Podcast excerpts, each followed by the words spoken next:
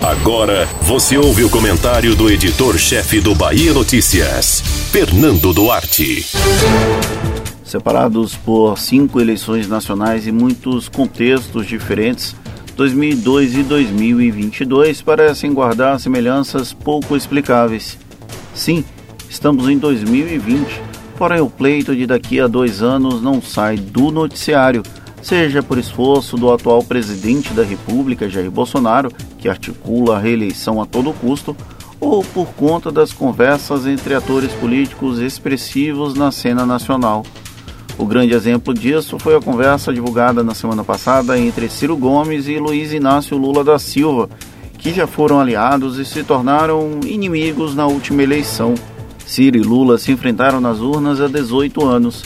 À época, no PPS, o cearense ficou na quarta posição, enquanto o pernambucano radicado paulista avançou para o segundo turno e venceu.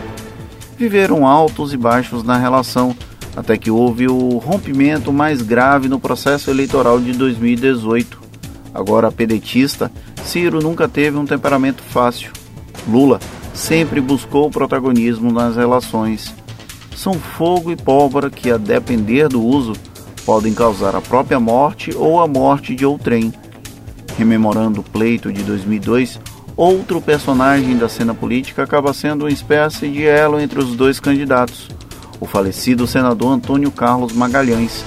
Naquele ano, o cacique baiano começou com a expectativa de apoiar a correligionária Rosiana Sarney, destroçada politicamente após um milionário cofre comprometê-la terminou conseguindo liberdade para apoiar Ciro no primeiro turno e, na sequência, migrar para Lula na disputa contra José Serra na segunda etapa da eleição.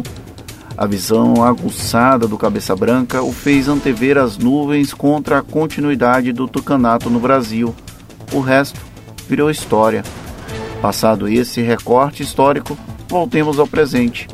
Ciro é pré-candidato à presidência novamente em 2022 posturou junto com Carlos Lupe a adesão do partido à candidatura do DEM em Salvador, com o aval e as negociações tocadas pelo neto do senador, presidente nacional do Democratas e atual prefeito da capital baiana, Semineto.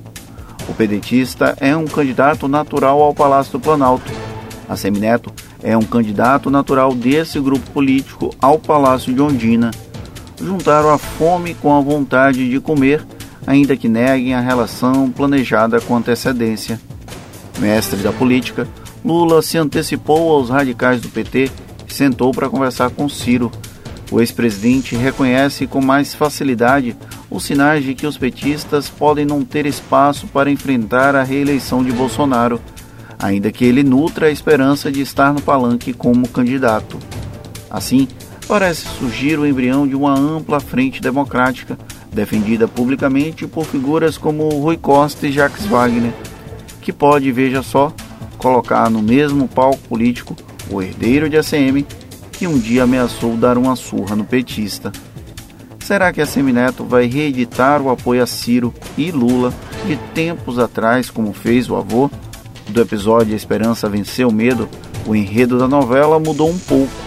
Os atores, nem tanto mesmo aqueles que já saíram do folhetim deixaram herdeiros. E o Brasil segue assistindo, com uma falsa sensação de que algo mudou. Você ouviu o comentário do editor-chefe do Bahia Notícias, Fernando Duarte.